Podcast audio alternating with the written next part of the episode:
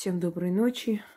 Вот появилось немного сил, и я решила снять такой маленький ролик, подарить вам полезный заговор.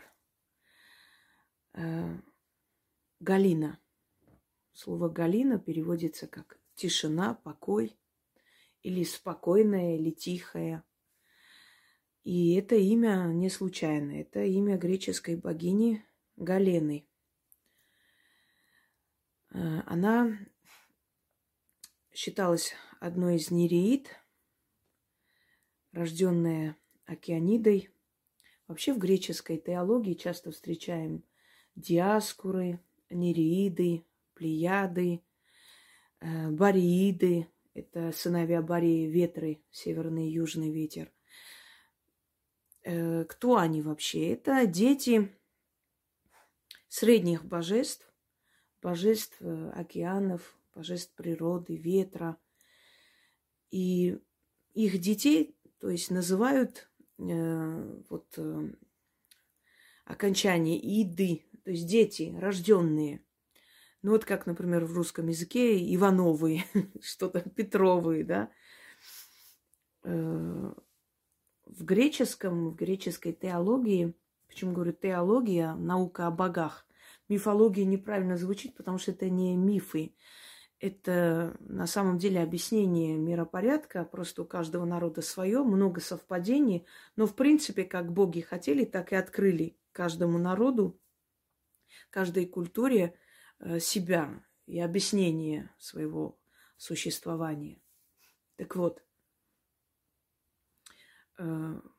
Галена принадлежит средней, среднему звену богов. Э, она дочь Океаниды.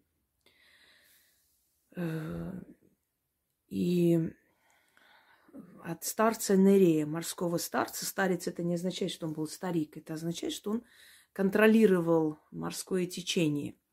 И Галена, когда э, управляла погодой, то погода была спокойной. Считалось, что море может быть спокойной, безмятежной, когда Галена приходит. Именно Галена или Галене. Ну, потом э, это более мягкой форме Галина э, нам передалось как имя. И моряки часто э, взывали к ней, если они хотели хорошей погоды, если хотели без бури, без происшествий доплыть до определенного места, да, призывали эту богиню. Призывали эту богиню, когда хотели мира в семье. К сожалению, она не богиня мира, она богиня тишины. Поэтому Э, чтобы была тишина в том или ином месте, э, то ее можно призвать. Но чтобы призвать на весь мир тишину, к сожалению, у нее такой силы нет. Как-нибудь можно с вами призвать мир, богов мира, есть э, такое, но знаете как, вмешиваться в, во всемирный как бы замысел тоже опасно. В одном месте может быть тишина, в другом месте война. Иногда нужно дать мирозданию как бы решить так, как э, считается нужным, как нужно, а потом, если возможно, вмешиваться. Но вот если вы живете в таком вот конфликтном месте, военно-конфликтном, и вы очень боитесь за свой дом и боитесь за родных, близких, в какие-то страшные моменты, не буду говорить какие, да, YouTube вечно не пропускает такие слова – вы можете взывать к ней, чтобы была тишина, чтобы наступил мир. Она наводит спокойствие. То есть считает, что она отправляет своих посланников, отправляет свою энергию спокойствия, и вокруг все успокаивается. Можно призвать Галену, если у вас дома разразился скандал. Если вы едете говорить с мужем, ну, предположим, не знаю, стукнули машину, что-то не то сделали, и вы вот просто уже предвкушаете бурю. Наведите э, тишину Галены, то есть попросите ее, когда вы идете разговаривать с начальством. Будет мирно, тихо, спокойно, без никаких оскорблений. То есть всегда, когда нужна тишина, призывайте эту богиню. Нужно четыре раза читать. Но если вы находитесь дома, например, есть возможность, поворачивайтесь на все четыре стороны света и по одному разу читайте, то есть со всех четырех сторон света. Если у вас нет такой возможности, вот вы едете домой, скажем, за рулем машины, где-то остановитесь и начитайте. Вы можете навести эту тишину и покой себе, если вы в гневе. Если ребенок вас не слушается, вот он капризничает, навести эту тишину. Если дети не спят, на нервы действуют, вот, ну никак, вам нужно дело довершить, а они там бесятся, наведите тишину, они уснут. Хочу вам объяснить, это не сонливость навести, это не сон призвать, это навести тишину, покой. Вот э, мир в этот момент, мирное, спокойное состояние, тишина, покой, равновесие, вы друг друга поняли. Надеюсь, э, поняли, о чем речь. Это даже во время боя призывается и наступает тишина, спокойствие. Понимаете, о чем я говорю. Но вы за других призывать не можете. Вы можете призывать только для своей семьи. Если вы нервничаете, навести тишину и спокойствие на себя дальше. Если на работе буря, скандал начинается, навести тишину, спокойствие. Если пришли вас проверять, лучше, конечно, при проверке начитать те заговоры, именно которые при проверке читается, для того, чтобы э, ну, вас не заметили или отстали от вас, или не увидели ничего лишнего у вас, а потом навести тишину. Вы можете сказать своим близким и родным, которые перепишут эти слова, да, и, и будут повторять. Или можно своими словами ее призвать, но лучше вообще, обращаясь к силам, именно теми словами, которыми они передают через ведьм, как надо к ним обращаться. Понимаете? Вот просто объясняю вам. Во-первых, э, слова имеют силу. Переданные слова через сильного человека имеют силу во сто крат больше. Дальше слова свои, они могут быть лишены этой энергии, потому что у человека может быть гнев, усталость и всякие разные причины, и в, в этот момент слова лишены особого, особой энергии, чтобы суметь воздействовать. Э, поэтому и еще один аспект, вот, например, э, какому-то там человеку высокопоставленному, вы сами лично не можете зайти в кабинет, потому что вы его не знаете, он вас не знает, и он как бы с вами не будет взаимодействовать. Но через другого человека можете попроситься к нему с каким-то разговором. Он как посредник, он объяснит, скажет, и уже вас примут. Понимаете, то же самое. Одно дело самим призвать, другое дело, когда этот человек объясняет, что вот чтобы ко мне прийти, надо вот так, в костюме, в это время, во столько-то прийти, таким образом начать разговор, тогда я его послушаю. Вот то же самое касается богов. Они, если передают через человека силы, вот как они хотят, чтобы к ним обращались. Поэтому лучше делать так, как э, сказано. Если человек проверенный, если его работы вы знаете, уже не раз э, как бы испытывали на себе эту силу, значит, делайте так, как боги желают, чтобы к ним обращались. Тогда они вас послушают.